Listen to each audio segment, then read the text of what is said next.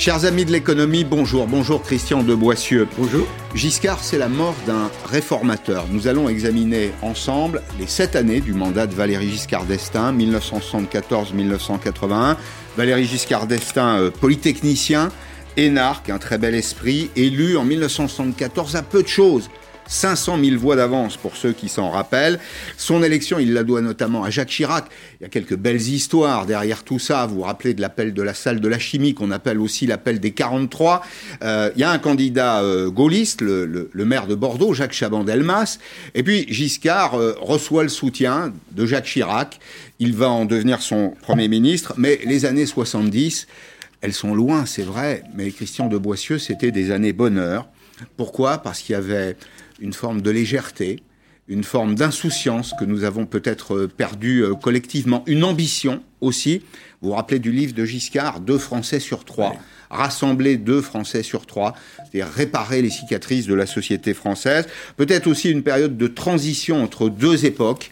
On sort euh, d'une époque d'économie administrée, on est encore un peu dans le gaullisme, c'est une économie d'État, on, va s'ouvrir à, à l'Europe. Mais quel est le contexte économique?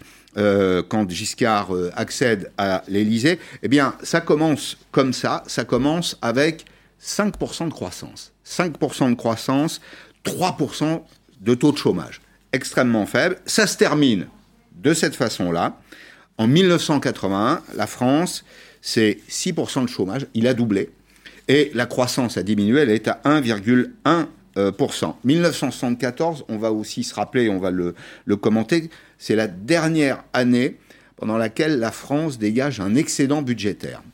Ça n'a pas duré très longtemps. Hein. Ça n'a pas duré très très longtemps. Et c'est Giscard qui disait, euh, voilà encore un sujet d'actualité que nous, nous allons commenter, au-delà de 40% de prélèvements obligatoires, ça fait sourire hein, quand on, regarde rétroactivement la situation, quand on, est au-delà de 40% de prélèvements obligatoires, nous basculons dans le socialisme. On serait tenté de dire qu'on y est. Alors que s'est-il passé entre-temps, 1974-1981 Eh bien en 1973, la guerre de Kippour, la guerre de Kippour autour euh, d'Israël, les troupes arabes euh, attaquent euh, Israël le jour de Kippour, qui est un, jour de fait en, Israël.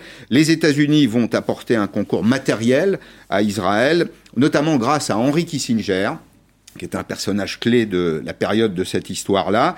Euh, l'armée israélienne va contre-attaquer.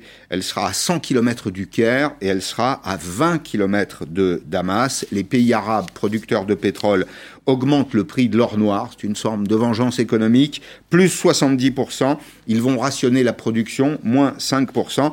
Et le prix du baril voilà la crise du pétrole, le prix du baril, il va passer de 2,59$ à 11 dollars 65. C'est le début des ennuis, euh, Christian de Boissieu? Vous parliez de période heureuse. Bah, c'est le début, c'est la fin des Trente Glorieuses, à mon avis, 74. Fin des Trente Glorieuses à cause de ce premier choc pétrolier. Plus que quadruplement des, prix du pétrole avec les chiffres que vous venez de rappeler. Euh, un choc complètement exogène. Euh, si vous permettez le rapprochement, mmh. en 2020, euh, le président Macron est confronté à un choc complètement exogène, la pandémie. Donc, rien à voir avec le choc pétrolier.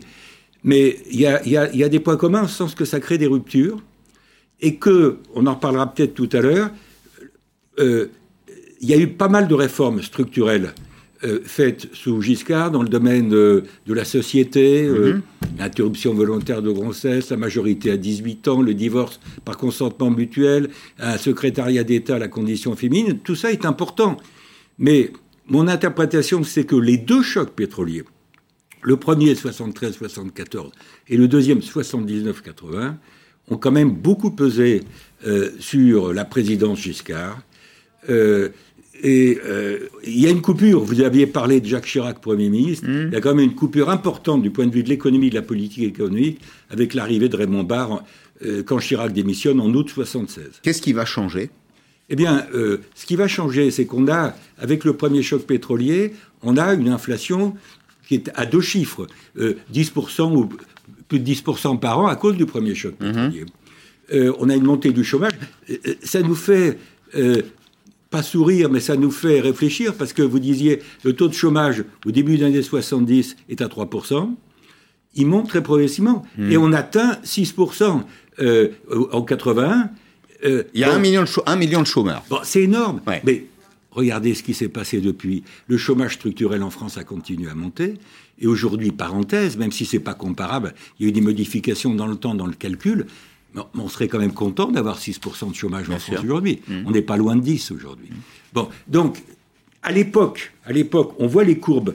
Euh, le chômage qui monte, la croissance qui baisse et l'inflation qui monte. Et l'inflation qui monte, euh, à mon avis, ça explique en partie l'arrivée de Raymond Barre, euh, un peu genre perd la rigueur, si vous permettez cette expression. vous, vous rappelez hein de la formule, le meilleur économiste de France. Je me souviens, hein euh, en particulier à cause de ces thémis, des, trois de ces ouvrages, ouais, ces manuels, qui, qui, avaient été beaucoup utilisés par mmh. les étudiants, y compris par moi quand j'étais étudiant, mmh. parce que avant de devenir prof, ça m'est arrivé d'être étudiant. et ce qui s'est passé à partir de 76, c'est à mon avis deux choses dans la rupture entre Chirac Premier ministre et Barre Premier ministre. Premièrement, Giscard, avec son Premier ministre Barre, met en place une, au fond une politique de désinflation compétitive. Mhm. L'expression n'était pas utilisée, on l'a utilisée après 82-83, quand sous la présidence Mitterrand il y a le tournant de la rigueur, mais c'était ça, c'est-à-dire casser les anticipations d'inflation, casser l'inflation. On n'y est pas arrivé très vite puisqu'il y a eu le deuxième choc pétrolier, 79-80. Mhm. Et la deuxième chose, à mon avis, qui fait rupture, c'est que après le premier choc pétrolier, vous avez monté l'inflation, monté des salaires. Et et le, taux de marge des entreprises baisse. C'est-à-dire que l'interprétation que je donne, c'est qu'en France, par rapport à d'autres pays, par différence avec d'autres pays, sont les entreprises qui ont en quelque sorte digéré, eu à digérer le premier choc pétrolier avec une baisse du mmh. taux de marge et une montée de la part des salaires dans la valeur ajoutée. Moi, je reste un peu keynésien et je me dis, au fond, la montée de la part des salaires, ça fait de la demande, mais ça fait aussi derrière de l'inflation d'une certaine façon. Ça a augmenté la demande, bien sûr. Mais je pense que, par mmh. arrivant, euh, dit L'important, c'est de rétablir la compétitivité. Souvenez-vous que dans ces années-là, jusqu'en 78, de, de 74 à 78, pour prendre la première partie du mandat Giscard, nous sommes le, flanc le, franc français flotte librement sur le marché. Mm. Nous sommes en change flottant. Parce que Bretton Woods est mort en 71-73. Donc les changes sont flottants et le franc est attaqué sur le marché. Euh, donc euh, le franc baisse, qui, ce qui accentue l'inflation domestique et crée ce cercle vicieux. Et Barr arrive, à mon avis, pour casser ça. en 78, la France participe avec l'Allemagne, coopération franco-allemande très importante entre Schmitt et, Giscard, pour créer le système monétaire européen. C'est-à-dire mm. que euh, on rentre dans un système, euh, c'est pas l'euro, c'est 20 ans avant l'euro, l'euro arrivera à partir de 99, mais on rentre dans un système de taux de change fixe, mais ajustable. Et on a vu dans les années 80 euh, combien il y a eu d'ajustements, c'est-à-dire d'évaluation et réévaluation du marque. Absolument. Alors, euh, tout à l'heure, je parlais du choc pétrolier. Donc ça, c'est un vrai choc sur l'économie, parce qu'on a une économie qui est dépendante aux hydrocarbures. Le, prix du baril, euh, en quatre mois, je, reviens à la guerre du Kippour et à ses conséquences, hein, passe de 2,59$ à 11,65$. Vous avez raison, c'est multiplié par 4 et même un peu au-delà. Ça a des conséquences évidemment sur une commodité qui est le, prix de l'essence. Donc on a retrouvé, on a cherché aujourd'hui, et puis on a retrouvé quel était le prix du litre d'essence. Parle en francs, évidemment qu'on parle en francs. Bon, ça fait sourire là aussi euh, aujourd'hui. Vous allez voir que les francs sont transformés en euros. Vous l'avez sur votre écran de contrôle, là, euh, Christian de Boissieu. 1975, un litre de carburant, c'est 1 franc 85. En 1977, c'est passé à 2 francs 69. Et puis on va terminer le mandat de Giscard, vous voyez, 1980, 1980. Il y a eu comment? Deuxième choc pétrolier. Deuxième choc pétrolier, on passe à 4 francs 70. Je ne sais pas si vous vous rappelez des débats qu'on avait à l'époque autour de la table avec les parents, les grands-parents. On se demandait si un jour on aurait un litre d'essence à 10 francs. Ben oui, ben si vous voulez. On, l'a eu. Bah, l'euro vaut, valait, quand on est rentré dans l'euro, 6,55 et quelques francs, français. Donc là, vous terminez euh, en 80 avec euh, le, prix du le, prix de l'essence à la pompe à 4 et quelques. Alors, c'est pas. Euh, je me méfie de ces comparaisons parce qu'il y a quand même eu de l'inflation entre temps et il faudrait raisonner à, franc constant ou à, euro constant et, pas uniquement à, monnaie courante. Mais voilà, sur le moment, parce que moi, j'étais déjà. Mais c'est douloureusement ressenti, ça. Ah c'est déjà, c'est déjà dans l'esprit des Français un indicateur de, j'allais dire, bien-être économique. Moi, je pense qu'il y a, au fond, il y a, on calculait dans, dans, dans, dans cette période ce qu'on appelait l'indice de malaise. Et l'indice de malaise, c'était le taux de chômage plus le taux d'inflation. Mmh.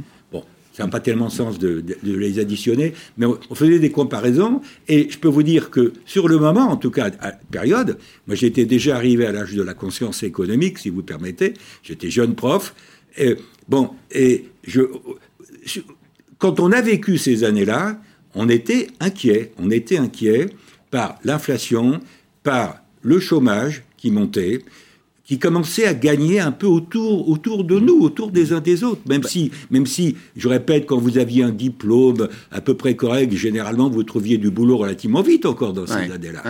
Mais alors, on a tendance à déformer un peu la perception de ces années Giscard parce que après, il y a eu une augmentation continuelle pratiquement du taux de chômage. Il y a eu des moments où ça a un peu reculé en 97, etc. Mmh. Mais enfin, on est arrivé à des taux de chômage, etc. Donc, mmh. On pensait qu'on n'était pas bien, mais rétrospectivement, on était moins mal que ce qu'on a connu euh, dans, les, dans les 20 ans qui suivent sur un certain nombre de sujets. Alors, vous étiez jeune prof, moi j'étais, encore un, un Vous êtes beaucoup plus jeune que moi. J'étais encore un peu, un peu plus jeune, et je me rappelle, à propos de l'inflation, j'ai des, des, souvenirs précis. Je me rappelle que mes grands-parents, en vacances, achetaient des petits carnets où ils notaient le prix des commissions, parce qu'ils surveillaient leur budget, parce que c'est à ce moment que j'ai pris conscience, alors j'étais tout jeune évidemment, mais j'ai pris conscience quand même que la question des prix était une question déterminante pour les, pour les ménages, les ménages des classes populaires ou des, ou des classes moyennes, et vous allez voir pourquoi, parce que l'inflation, elle était on dirait galopante. Aujourd'hui, euh, on va pondérer le, le, propos en disant, regardez, 1974, euh, j'ai retenu trois dates. 1974, vous avez 13,7% d'inflation en France. En 1977, vous avez 9,4%. Et puis on termine, c'est l'année qui précède les élections présidentielles, 1980, on est à 13,6%. Alors, les deux chocs pétroliers. Alors, ça, c'est les deux chocs pétroliers. Mais il y a quelque chose qu'il faut euh, ajouter. Enfin, il y a deux réflexions qu'on peut se faire. D'abord, c'était presque une bonne nouvelle pour ceux qui euh, euh, avaient acheté une maison ou un appartement. Mmh. Parce que chaque année, l'inflation détruisait un peu de la valeur, aider les ménages à rembourser euh, leurs emprunts. Et, augmenter les prix de l'immobilier probablement, parce qu'il y avait une connexion entre les prix de l'immobilier. Ça avait double effet, double effet positif pour ceux qui avaient acheté. Ça gommait une partie de, la valeur de l'emprunt, et puis ça faisait monter la valeur du bien. Donc c'était un, double, un double effet positif. Mais ce qu'on ce qu'on oublie de dire souvent, c'est que pendant cette période, les salaires sont indexés sur les prix. J'ai regardé tout à l'heure le SMIC. Le SMIC en 1980, si on parle en euros, il est à 341 euros. Il est à 2247 francs. Et surtout, ce qui m'a frappé, Christian de Boissieu, c'est que le SMIC, dans toutes les années Giscard, augmentait cinq fois par an. Oui. Mais attendez, ça rejoint ce que je vous ai dit. Il y a eu un choix de faire porter certainement le premier choc pétrolier, un peu moins le deuxième, parce que Giscard, il, part en 80 dans, suite à sa défaite face à Mitterrand. Donc mm. euh, le deuxième choc pétrolier, c'est 79-80. Il a moins géré les conséquences économiques, sauf que vous l'avez dit, augmentation de l'inflation, augmentation du chômage, ça pèse à mon avis sur le vote de 80. Je ne suis pas en train de vous dire que c'est l'économie qui explique tout, mais je pense qu'elle joue un mm. rôle. Je dis simplement que dans ce contexte-là, euh, euh, il, est clair que l'inflation effective, ressentie et effective, les deux, pèse euh, pèse moins sur la demande parce que, vous l'avez dit, les salaires sont réajustés. Mmh. Et dans ce, cette dualité offre-demande, moi, mon interprétation, c'est que le premier choc pétrolier a été surtout un choc d'offre, c'est-à-dire sur les entreprises, baisse de la compétitivité que nous avons payé par une baisse du franc sur le marché des changes, et euh, l'installation dans ce cercle vicieux, baisse du franc, augmentation de l'inflation mmh. et, nouvelle baisse du franc, et que euh, au fond, avec la relance de 80-82, euh, faite par Mitterrand quand il arrive, Pierre Mauroy, Premier ministre, là, il y a volonté de créer un choc de demande positif. Un choc de demande positif. Euh, voilà, donc vous pouvez distinguer les périodes, la période du Giscard et le début de la période Mitterrand, puisque vous avez le tournant de la rigueur, Jacques Delors, 82-83, ou d'une certaine façon, je dirais, même si moi, il y a les différences évidentes entre Jacques Delors et Raymond Barre, mm. d'une certaine façon, je dirais, Jacques Delors, à partir de dans la rigueur 83 comme ministre des Finances, fait un peu la même politique économique que Barre à partir de 76. Alors, on revient au mandat de, Giscard. Donc, c'est un Premier ministre, Jacques Chirac, puis un autre, euh, Raymond Barre. Mais sur l'ensemble du mandat, sur l'ensemble mm. du septennat, on oublie de le dire, euh, les Français bénéficient d'une protection sociale exceptionnelle. Vous vous rappelez comme moi que le chômage est indemnisé à 90 du salaire. C'est-à-dire que le mandat de Giscard, alors je sais, il y a la période 78-81 qui est une période de tension politique forte. Euh, d'un côté, la lutte des classes, le discours sur les patrons, sur les pauvres, etc. Il n'empêche que pendant le mandat de Giscard, la, pauvreté recule, la protection des, des personnes fragiles augmente, le chômage est indemnisé, ce qui n'est plus le cas aujourd'hui, à un niveau extrêmement élevé. Mais on pouvait faire ça parce que le chômage augmente mais on reste, en comparaison de ce qu'on a connu par la suite, à des niveaux qui aujourd'hui, aujourd'hui nous paraissent modestes, mais à l'époque nous paraissaient mm. inquiétants. Parce que ce qui compte par rapport à la confiance des gens, c'est l'évolution, c'est le delta, dans quel sens ça, évolue. Et là, constamment, au cours des années 74-80, et, par la suite, le chômage a eu tendance à augmenter. Et ça, ça crée un problème de confiance. Et ça pèse sur la demande, même s'il y a eu augmentation des salaires que vous évoquiez. J'ai bien compris votre réponse sur Raymond Barre, mais est-ce qu'il y a des choses que Giscard aurait dû faire pour limiter la crise qu'il n'a pas faites moi, je pense que le, dans, cette histoire de gestion du premier choc pétrolier après 73-74, euh, je pense qu'il aurait fallu un meilleur équilibre entre les entreprises et les ménages. Je vous l'ai dit tout à l'heure, grosso modo, sont les entreprises qu'on... On, a trop protégé les ménages Attendez, moi, en tant que ménage, ménage jeune ménage, si vous permettez, j'étais content. Donc je ne vais pas m'en plaindre. Mais quand vous regardez du point de vue macroéconomique rétrospectivement, je pense que, au fond, à la louche, c'est forcément à la louche parce que personne n'a un calcul exact. En tout cas, l'INSEE avait travaillé là-dessus à l'époque, mais c'est vieux. Moi, j'ai pas, pas relu pour mm. votre émission euh, les publications de l'INSEE de la période. Mais je dirais, au fond, à 80% sur les entreprises qui ont eu à, gérer le, digérer le premier choc pétrolier, les ménages peut-être à 20. Et je pense qu'une répartition 50-50 eût été préférable, y compris pour l'économie. C'est-à-dire que, euh, voilà. Mais dans un contexte international qui n'était pas évident, je voudrais aussi qu'on dise un mot quand même de Giscard euh, sur le plan européen. Alors je vais y venir, mais et sur le plan international. Alors on va, je vais, je vais vous en donner l'occasion d'en parler, mais bon, j'ai classé les choses de la façon suivante. Je vous fais aucun reproche. Non, je vous remercie. Euh, je voulais qu'on dise moi aussi, avant d'en arriver au couple franco-allemand notamment, au SME, euh, je voulais qu'on dise deux mots parce que j'ai eu beaucoup de réactions aujourd'hui sur les réseaux sociaux sur le regroupement familial. On fait euh, à Giscard ce reproche d'avoir décidé du regroupement familial les, travailleurs étrangers viennent travailler en France, et puis euh, en 1976, euh, la France décide de procéder au regroupement familial. Celui qui travaille en France a le droit de faire venir sa, famille. C'est décidé en 1976 et c'est décidé par Jacques Chirac. C'est pas décidé par Valéry Giscard d'Estaing, c'est décidé par un simple décret que c'est pas passé devant le Parlement. Et quelques années plus tard, alors de nombreuses années plus tard, eh bien, on lit les regrets de Giscard dans un livre, une biographie euh, d'Éric Roussel, euh, qui est paru il y a, il y a quelques années, c'est deux ou trois ans, et qui dit voilà. Ça, c'est Giscard qui parle. L'idée en soi était juste et généreuse sur le regroupement familial, mais elle a été mal appliquée et j'ai eu le tort de ne plus surveiller l'application.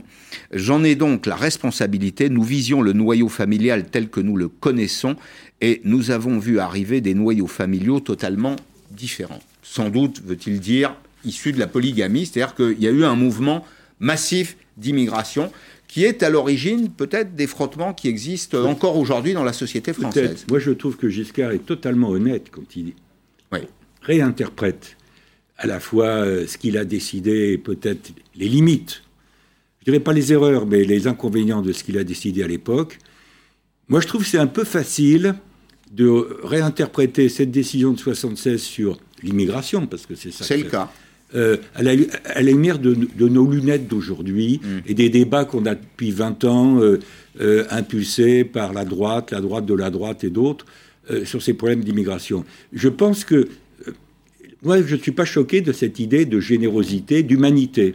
Bon, simplement, quand Giscard dit il y a une interprétation trop laxiste, Est-ce que c'est l'Office des migrations internationales Est-ce que ce sont les tribunaux? Il faudrait reprendre un peu tout ça Est-ce que c'est l'administration qui a été trop laxiste en faisant venir les cousins C'est peut-être un, principe qui est euh, décidé par des gens euh, qui ont des lunettes européennes. C'est-à-dire que la famille, c'est euh, un mari, une femme, deux ou trois enfants, pas beaucoup plus. Donc dans l'esprit de Giscard, comme dans l'esprit de Chirac, vraisemblablement. Il, raisonnait, il raisonnait à l'occidental. C'est logique, vous venez travailler en France, vous payez des impôts, vous payez votre logement, vous payez des cotisations sociales, bah, je vais faire venir votre femme. La vocation de quelqu'un qui vient travailler, d'un étranger qui vient travailler en France, c'est pas la solitude éternelle, vous voyez ce que je veux dire C'est ce que j'ai voulu dire. Et, je pense que c'est juste, non? Je pense que c'est juste. Ensuite, ça a dérapé. Ça a dérapé, et je répète, ça a pas mal dérapé, et ça a ouvert les débats qui traversent la société française et l'économie française, euh, débats qui sont au cœur, qui vont peut-être être au cœur aussi de la prochaine présidentielle française en 2022,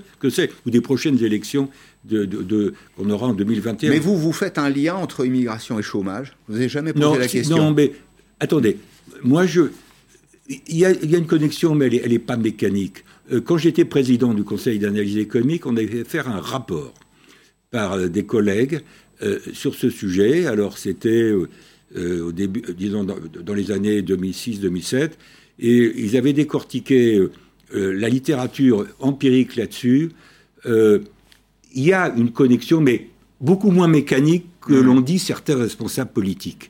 Si vous voulez, cette idée qu'il y aurait un jeu à somme nulle, que les Français seraient perdants aux emplois euh, pris par ceux qui viennent de l'extérieur. C'est une idée un peu simpliste qui, qui rejoint d'ailleurs l'idée des 35 heures sous un autre angle, c'est-à-dire l'idée que la taille du gâteau à se partager est donnée et que au fond ce que la part qui est prise par l'un est, pas consommée par les autres. Oui, donc mm. mais ça c'est un raisonnement statique. Quand vous raisonnez en dynamique, je pense que la connexion entre les flux migratoires et, le taux de chômage est beaucoup plus complexe que l'ont dit certains responsables Alors, Je vais vous faire plaisir maintenant, puisque vous vouliez parler d'Europe.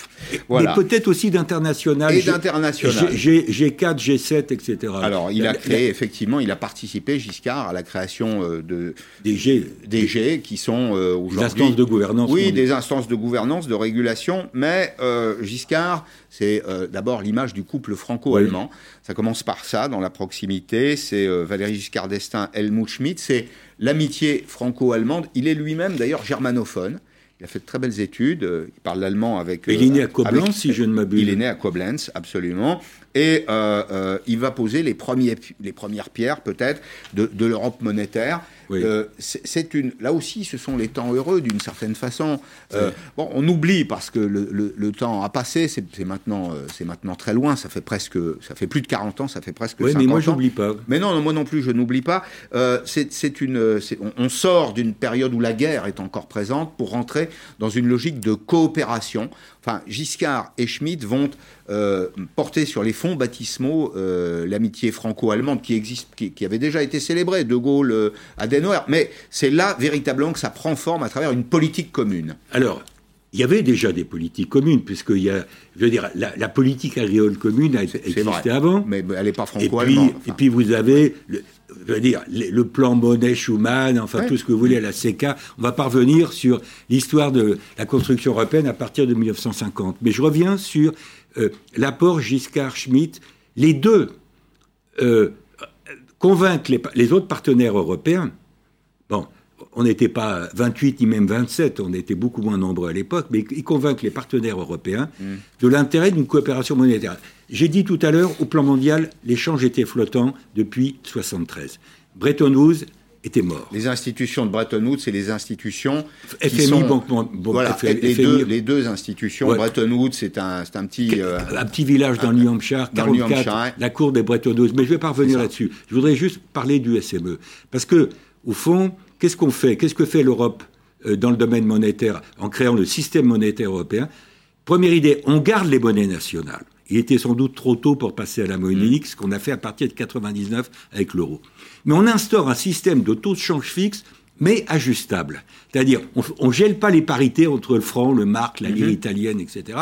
On dit, voilà, en fonction de l'évolution de la compétitivité, des taux d'inflation, des taux de croissance dans les différents pays européens, on fera des ajustements, d'évaluation de certaines monnaies européennes, réévaluation d'autres. Et le franc, comme vous savez, a été souvent dévalué dans les années 80 et même au, début des années 90. Euh, le marque réévalué. alors, on augmentait au passage, on augmentait le SMIC, et puis juste après, on faisait une dévaluation. Ben, c'est-à-dire qu'on détruisait, on détruisait l'augmentation ben, du SMIC. C'est-à-dire que la, la dévaluation pardon, du franc, réévaluation du marque, permettait de nous remettre à niveau. On compensait ce qui avait été lâché. C'est ce qui s'est passé en 68. Alors ça, c'est alors, en 68, euh, c'est bien avant le SME, mais la dévaluation d'août 69 euh, sous Pompidou, dévaluation à froid, euh, bien avant le système monétaire européen, dix ans avant, a permis de rattraper, entre guillemets, un peu les augmentations de salaire de mai. Bah, c'était 30%. 30% d'augmentation du SMIC, juste derrière, quelques mois après, d'évaluation. Et, sous le SME, euh, donc on, avait, on a créé une monnaie parallèle qui s'appelait l'écu, euh, qui était de loin, qui était l'ancêtre de l'euro, qui était une monnaie parallèle qui s'ajoutait aux monnaies nationales, et on a, fait, on a pas mal fait fonctionner le SME. Il y a eu des crises du SME avec la sortie en fanfare, si je puis dire. La livre sterling a été bootée hors du système monétaire européen, mais bien après Giscard, puisque c'était 92, 93. Et tout ça, quand même, euh, ce système a préparé l'arrivée de la monnaie unique, euh, a préparé l'arrivée de l'euro. Donc on a une construction qui est vraiment un signal important de coopération européenne. Mais est-ce que, est-ce que pour se resituer dans le contexte, est-ce que Giscard est parfaitement compris par les, par les Français?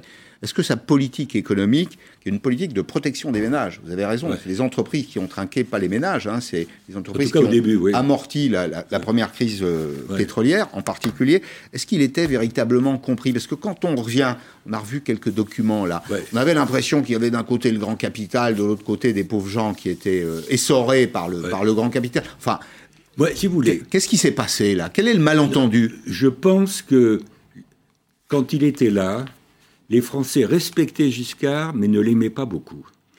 Peut-être à cause de la distance qu'il avait. Bon, une personne très intelligente, très cultivée, qui parlait aussi d'une certaine façon, pas comme tout le monde, excusez-moi de le dire. Bon, et j'ai été frappé ce matin, j'entendais des micro-trottoirs depuis hier soir, depuis l'annonce de la mort de Giscard. Alors les Français maintenant ils disent on aimait beaucoup Giscard. les Français ils aiment bien leur président de la République quand il est mort. Il, apprécie encore plus quand il est mort. Je pense que c'est une règle humaine. Je pense que c'est plutôt, c'est pas français, mais le, temps passé, vous avez constaté non, mais Le temps passé, c'est 24 heures. Là. Non, mais le temps passé est toujours le bon temps. Non, d'accord. Mais je suis d'accord avec vous. Mais je dis, les Français respectaient Giscard sur le plan intellectuel, mm. sur le plan d'un certain panache il est quand même parti en 81. Bon, c'était, c'était sans doute son premier vrai échec. Bon, pour quelqu'un qui avait plutôt tout réussi. Ah, c'était une success story exceptionnelle. il, est battu, euh, de, pas beaucoup, mais il est battu euh, démocratiquement par euh, Mitterrand en, mai 81. Et vous, vous souvenez de la scène, au revoir, un peu sortie théâtrale. Et ça, ça l'éloignait un peu des gens parce que il a pris ça à titre personnel. Il a pris ça, sa défaite, il l'a prise à titre personnel. Bon, euh, moi je pense quand même que rétrospectivement, avec un peu, un peu de recul, je pense que on jugera la période Giscard peut-être euh, de manière plus équitable. C'est-à-dire que il y a eu, j'en ai pas parlé, il y a eu des dossiers structurels lourds qui ont été traités. On poursuit euh, la croissance de l'énergie nucléaire. On fait, on lance les TGV. Euh, euh, Mitterrand inaugure le TGV euh, Paris-Lille, mais c'est Giscard. Voilà. On continue ce qui avait été fait sous Pompidou, un certain nombre de grands projets industriels. Donc il n'y a pas que la conjoncture dont on a parlé, croissance, inflation, chômage, il y a aussi quand même des mesures structurelles. Je dis simplement, je pense que ces réformes structurelles, euh, je ne parle pas des réformes sociétales dont j'ai déjà que, parlé. Que je vais évoquer avec Luc Ferry dans 5-6 minutes. Bon, mais les, réformes économiques et, sociales ont peut-être été freinées par le premier choc pétrolier. Si vous permettez une comparaison euh, avec la période Macron aujourd'hui en 2020 en France, le choc de 2020, qui n'a rien à voir avec les chocs pétroliers, bah, retarde un certain nombre de réformes structurelles. Je ne vais pas rouvrir le débat sur la réforme des retraites, mais c'est clair, ça, ça, décale et ça change sans doute mmh. la nature. Et je pense que sous Giscard, le premier choc pétrolier qui a été vraiment une, mauvaise surprise pour mmh. nous, pays importateurs de pétrole, bâtiments, vous parliez des consommateurs, des automobilistes, etc., a peut-être dans le domaine économique et social, ralenti un certain nombre de réformes. C'est une hypothèse que je fais. Le choc de 79-80, moins vrai, puisqu'il il restait peu de temps avant l'élection de 80. Avant l'élection présidentielle. Bien. Merci beaucoup, Christian de Boissieu. C'était très agréable de, Merci de votre feuilleter euh, le, livre d'histoire. C'est une histoire récente, mais c'est une histoire que beaucoup d'entre nous euh, ont connue. Euh, les années Giscard, que je qualifiais tout à l'heure d'années heureuses. Alors, c'est pas un jugement de valeur, hein, mais c'est vrai que. C'était quand même la fin des Trente Glorieux, donc c'était un autre bonheur. Mais on était malgré tout un peu plus insouciant, on n'avait pas nécessairement la jeunesse. Mais ça, c'est considérait l'avenir comme porteur d'espoir. C'était la, la, lecture rétrospective inévitable des années Giscard. très bien. Vous me dites que j'ai vieilli. Allez, je oh, l'accepte. je suis plus vieux que vous. Je suis plus vieux que vous, alors. Merci, Christian de Boissieu. Dans un petit instant, Luc Ferry le philosophe, pour parler de Giscard et d'un sujet qui me tient à cœur. Giscard, pour moi, c'est aussi le président de l'émancipation.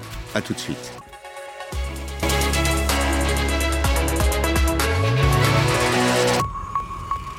Profite. Aussi. La deuxième partie de, de Périscope, Valérie Giscard d'Estaing décédé euh, la nuit dernière, c'est la mort d'un réformateur. Merci Luc Ferry d'être là. Avec plaisir. Euh, merci le philosophe, mais aussi euh, l'ancien ministre, celui qui a un goût affirmé pour les questions de société, mais aussi l'économie. Le président de la République, l'ancien président, 1974-1981, est mort la nuit dernière, c'était plutôt d'ailleurs hier soir, à Auton, dans le Loir-et-Cher, où nous rejoignons Thibaut Gauthier. Thibaut Gauthier qui est à Auton. Qu'y a-t-il autour de vous, Thibaut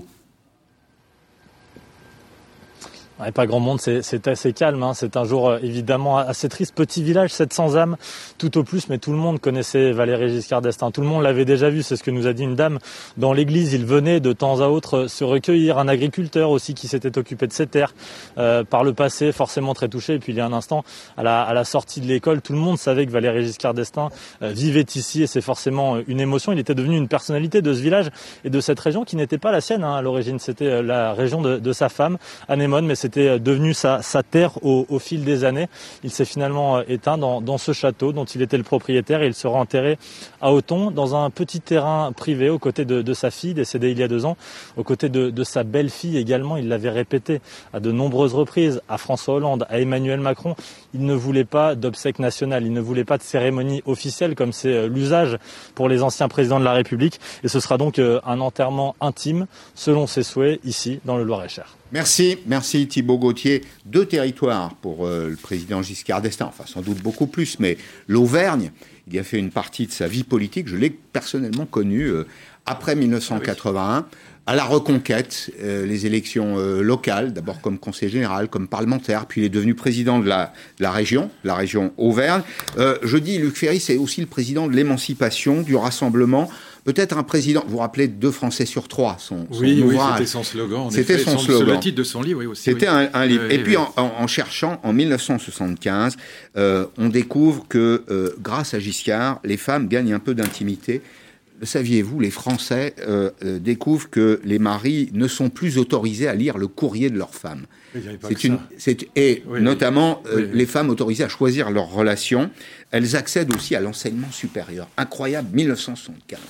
Enfin, il y avait des femmes dans l'enseignement supérieur avant, mais surtout, ce qui va changer, c'est dans le code de la famille, où en effet, vous avez tout à fait raison. À l'époque, jusqu'en 74, euh, l'homme est le chef de famille. Et souvenez-vous euh, qu'une femme doit demander, quand elle est mariée sous un régime de la communauté, elle mmh. doit demander l'autorisation de son mari, non seulement pour ouvrir un compte en banque, ce qui aujourd'hui nous paraît surréaliste, complètement ridicule, mais aussi pour prendre la pilule, par exemple. Tout ça, euh, Giscard va le changer avec. En fait, il avait un grand projet derrière, parce que il faut il faut se rappeler qu'en 74, la France est à gauche, paradoxalement. Il va être élu, mais la France, euh, globalement, notamment le, monde étudiant, est très à gauche. On est encore dans le sillage de 68. Et il a cette idée qui est tout à fait intelligente. Euh, on parle beaucoup de ses réformes sur l'Europe, etc. Mais ça, ça fait partie aussi de son, son génie politique, il comprend qu'il faut remettre les jeunes dans le, mmh. dans le circuit démocratique. Donc euh, le, le, droit de vote à 18 ans, ça vient de là. Mmh. Et c'est une très bonne idée parce qu'il dit, mais il faut qu'ils participent à la, à la vie démocratique autrement que sur le mode du maoïsme ou du trotskisme. Il faut remettre le Parlement dans le jeu, saisine du. Conseil constitutionnel par 60 députés, personne ne le lui demandait. C'est vraiment lui. Et puis, il y a évidemment cette égalité homme-femme. N'oubliez pas qu'il nomme Françoise Giroud, c'est quand même assez extraordinaire, parce que c'est vraiment une femme de gauche, nouvelle Obs s'il en est, et, et avec beaucoup de choses. Et Juste un dernier point, euh, contrairement à ce que beaucoup de gens pensent, euh, c'est bien lui qui a l'idée de la, loi sur l'avortement, c'est pas Simone Veil. Hmm. Il demande à Simone Veil de la mettre en œuvre, elle, va le faire avec euh, le talent et le courage qu'on lui connaît, mais c'est vraiment son idée à lui. Vous voyez, bah, précisément, on a, on a, il y a les deux premières années de son mandat qui sont des années de, de, réforme à marche forcée. Ah oui. 1974-1975, regardez tous ces éléments. Alors, il y a la majorité qui passe de 21 à 18 ans. on va l'entendre. Il va expliquer pourquoi. 1975, c'est la dépénalisation de l'avortement, euh, l'intégration des handicapés dans la société. Et puis 1975, là aussi, euh, bah, rétroactivement, euh, ça laisse rêveur d'une certaine façon le, divorce par consentement euh, mutuel. Le, divorce ne peut être que contentieux. Euh, et le divorce par consentement mutuel, euh, il, est, il est mis en œuvre en 1975. Président de l'émancipation, écoutez ce qu'il disait le 27 août 1974 sur la majorité à 18 ans. Le changement, mais oui. J'y pensais en marchant le long des Champs-Élysées il y a trois mois dans cette matinée de printemps qui chante encore à la mémoire. J'y pensais en regardant les jeunes gens et les jeunes filles qui avaient le droit de nous applaudir, mon concurrent ou moi-même, mais qui n'avaient pas le droit de voter. Aujourd'hui, ils votent. Bon, ça ne lui rendra pas service quelques années plus tard. Non. Et puis, euh, bon, vous en parliez tout à l'heure avec euh, notre ami Christian de Boissieu. C'est vrai que il était extrêmement une forme d'intelligence très particulière. Il faut peut-être qu'on en parle un peu parce que c'est pas un fort en thème, c'est pas, je veux dire, c'est pas Juppé qui est aussi quelqu'un de très intelligent, mais Giscard c'est une toute autre forme d'intelligence. C'est quelqu'un qui, qui invente des choses, qui a beaucoup d'imagination, qui a des perspectives lointaines. Il m'avait raconté une fois, très gentiment, il m'avait invité à, prendre un petit déjeuner avec lui, qui a d'ailleurs duré trois heures, euh, chez lui là-bas, euh, à Paris. Et puis, il m'a raconté comment il avait organisé la, fameuse constitution européenne. On appelait ça la constitution, c'est pas une mmh. constitution. Et comment il avait séparé les gens, comment il avait mis les gens individu par individu au lieu de les mettre par nation. Mmh. Et parce que sa grande idée, c'était le bien commun européen, comme il disait toujours. Et, il voyait bien que l'Europe était en train d'exploser euh, avec des intérêts nationaux euh, dispersés. Donc il y avait ça, il y avait ça chez lui aussi, euh, vraiment une forme d'intelligence euh, imaginative. Mais est-ce qu'il n'est pas allé un peu plus vite que la musique? On le disait tout à l'heure avec Christian à son élection, on sort de la France gaulliste, qui a été une France assez étatiste. L'État euh, est euh, ce léviathan qui euh, s'occupe de la vie privée des uns et des autres. Et d'ailleurs, il y a une aspiration des Français hein, à la demande, toujours plus d'État, à un monde qui est plus ouvert. Non, ça n'a pas beaucoup changé. Précisément, c'est peut-être une de ces erreurs. Quand je disais tout à l'heure, Giscard, l'homme de l'émancipation, peut-être que les Français n'étaient pas prêts, tout simplement, ou n'en voulaient pas euh, c'est-à-dire qu'à l'époque, encore une fois, la France était très largement de gauche. Enfin, les, forces vives, syndicales, étudiants, etc., tout ce qui bougeait vraiment bougeait du côté de la gauche. Et donc, euh, euh, ce que demandait la gauche, c'était certainement pas le libéralisme. Giscard était un libéral. Hein, libéral avancé. Le, libéralisme avancé. Je me souviens à l'époque, moi j'étais encore jeune, à l'époque, quand, quand, on disait libéralisme avancé, les étudiants hurlaient de rire. Ils trouvaient ça mais grotesque. Pour eux, c'était l'horreur, c'était l'exploitation, etc. Bon. Et donc, euh, bien sûr qu'il était, il était très en avance, et en effet, ça ne lui a pas réussi de mettre le droit de vote à 18 ans. C'est certain que c'est en grande partie ce qui a fait élire euh, Mitterrand. Voilà. Mais, mais, mais néanmoins, il l'a fait, encore une fois, en, conscience, si je puis dire. De même que la saisine du, du Conseil constitutionnel par 60 députés, c'était vraiment une idée qui, sortait de son cerveau, si je puis dire. Mm. Personne, encore une fois, ne lui avait demandé. Mm. Et, c'était une idée très profonde, parce qu'il voulait les jeunes, les femmes et le Parlement. Hein, c'est pas idiot hein, euh, dans, une situation post-68 ans de dire mais la démocratie elle va passer par ces trois, ces trois vecteurs-là. C'était assez malin. Une idée brillante, absolument. Très brillant.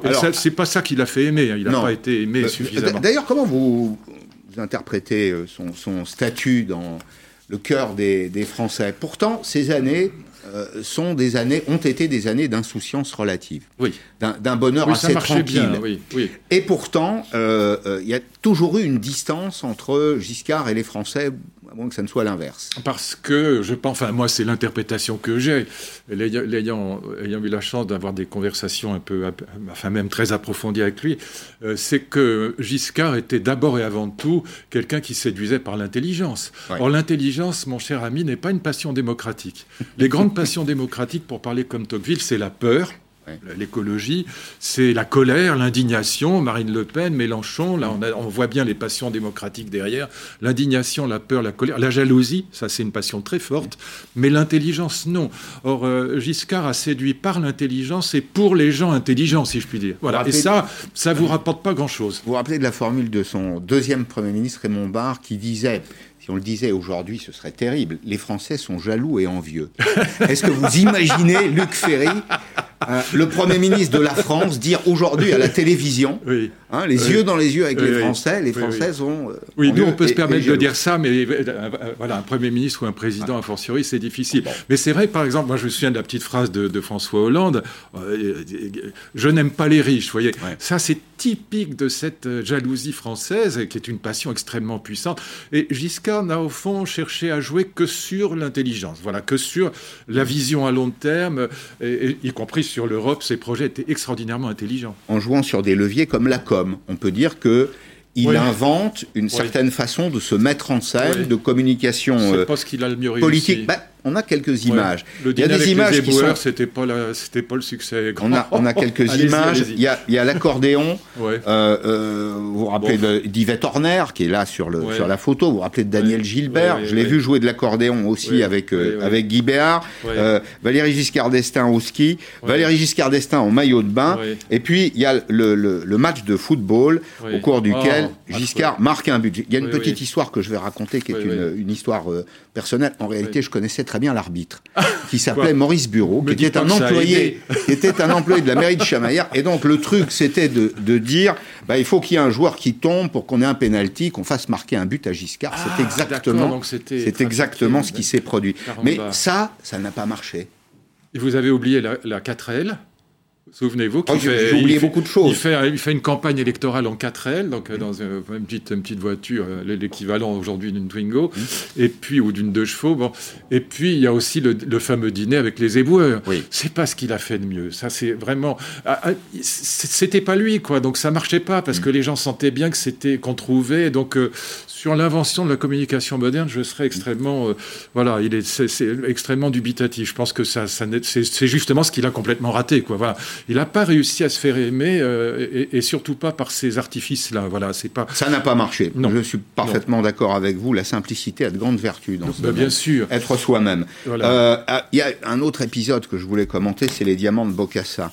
Euh, bon, c'est un peu insignifiant, mais malgré tout, ça a joué un rôle. Bah, énorme. énorme. Oui, oui, et énorme. là encore, je me rappelle d'un dîner avec lui, c'était Place de Jaude à Clermont-Ferrand, ça devait être en 84 ou 5, et je lui avais posé la question, je lui ai dit, mais pourquoi vous n'êtes pas défendu? Il m'avait dit, je ne m'abaisse pas de telle bassesse, voilà, ça, mais il a ajouté un peu plus tard dans la soirée, j'ai eu tort. Voilà. Giscard, Giscard et les attaques des deux dernières années de son mandat. Exactement, oui.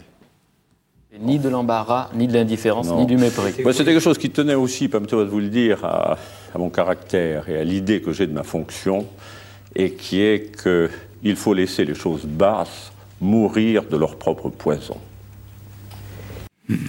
Oui, là, il, il, a reconnu lui-même, il s'est tout à fait trompé parce que c'était dévastateur. Et je crois que ce qui était aussi dévastateur, c'est un des aspects aussi, je pense, qui, moi, je, enfin, qui, qui n'est pas bien passé, c'est les chasses en Afrique. D'ailleurs, aujourd'hui, ça passerait encore beaucoup plus mal. Et je ah, me souviens de moi de m'être retrouvé le, euh, en 80 quand Mitterrand est élu euh, au milieu de la foule et moi, j'avais voté pour Giscard. Et, euh, et c'est, et, le slogan, c'était qui va à la chasse perd sa place. c'est assez drôle, mais c'était pas faux. Et c'est vrai que quand il raconte, même dans son dernier roman, euh, les chasses aux, aux éléphants, euh, franchement, c'est, ça passe pas du tout. Quoi. C'est des choses qui passent absolument pas parce que c'est plus du tout dans l'air du temps. Donc, encore une fois, sur la com, je pense qu'il s'est complètement planté. En revanche, toutes les réformes qu'il a faites étaient j'ose à peine dire génial parce mais que le mot, pour la ah société française. Elles étaient vraiment incroyablement intelligente et utile. Ça a été mm. le plus grand président, à part De Gaulle, que je mets à part parce que c'est un personnage euh, enfin, historique hors du, hors du temps présent, parce que c'est vraiment la période de la guerre, puis la réconciliation avec l'Allemagne est géniale. Mm. Mais, mais sinon, c'est de très très loin, à mes yeux, le meilleur président qu'on ait eu, toutes catégories confondues. Hein. Euh, y a-t-il un peu de Giscard en Macron, selon vous? Non, alors je ne sais pas, parce que Macron, je l'ai rencontré trois fois dans ma vie, enfin le président Macron, j'ai parlé convenablement, et je ne l'ai jamais rencontré en privé, ce qui fait, mmh. les gens me disent en privé, il n'est pas du tout arrogant, c'est un type plutôt sympathique, euh, Bayrou me dit ça, enfin les gens qui le connaissent me disent ça l'image qu'il a donnée, euh, notamment quand il a dit, euh, quand on rentre dans une gare, il y a les gens qui ne sont rien et les gens qui sont quelque chose, enfin il a dit quelque chose comme ça, euh, l'image qu'il donne, c'est plutôt le mauvais côté de Giscard, c'est-à-dire le type intelligent mais, mm. mais élitiste, quoi, au mauvais sens du terme. Et donc je ne sais pas si c'est vrai, je ne veux pas lui faire ce procès-là, mais c'est là-dessus que, évidemment, Chirac a beaucoup joué de cette différence avec Giscard. Chirac n'avait pas besoin de se, se forcer pour flatter le cul des vaches au, salon de l'agriculture. Ça, il savait faire. Mm. Pour parler avec un paysan, un ouvrier, euh, aussi bien qu'avec un, avec un très grand bourgeois. Chirac était à l'aise partout, ce qui n'est pas le cas de Giscard. Il était très à l'aise, y compris en Corrèze. Euh, c'est très étonnant, d'ailleurs, parce qu'il y a une, quasi une symétrie géographique. L'un était euh, dans le Puy-de-Dôme. la Corrèze, c'est juste à côté. Ça se, touche. Hein. il suffit de franchir le, canton de Mémac, pratiquement, pour passer dans un autre monde. Et en effet, Chirac donnait l'impression, je crois qu'il aimait les gens. Oui, ce qui, est, d'ailleurs, à mon avis, hmm. pas vrai non plus. Et par ailleurs, j'ai vu Giscard dans certaines réunions publiques où, au contraire, il était extrêmement humble et charmant. Hmm. Et il avait une grande qualité, euh, c'est qu'il il écoutait les gens. Il écoutait énormément. D'ailleurs, vous l'avez rencontré suffisamment pour savoir. Il écoutait, il n'était pas du tout prétentieux, en fait. C'est assez marrant parce qu'il a donné de lui une image qui n'était pas la bonne. Merci beaucoup, Luc Ferry. Merci, à vous. Merci d'être venu témoigner. Euh, à demain, 16h euh, sur LCI. Arlette Chabot dans un instant.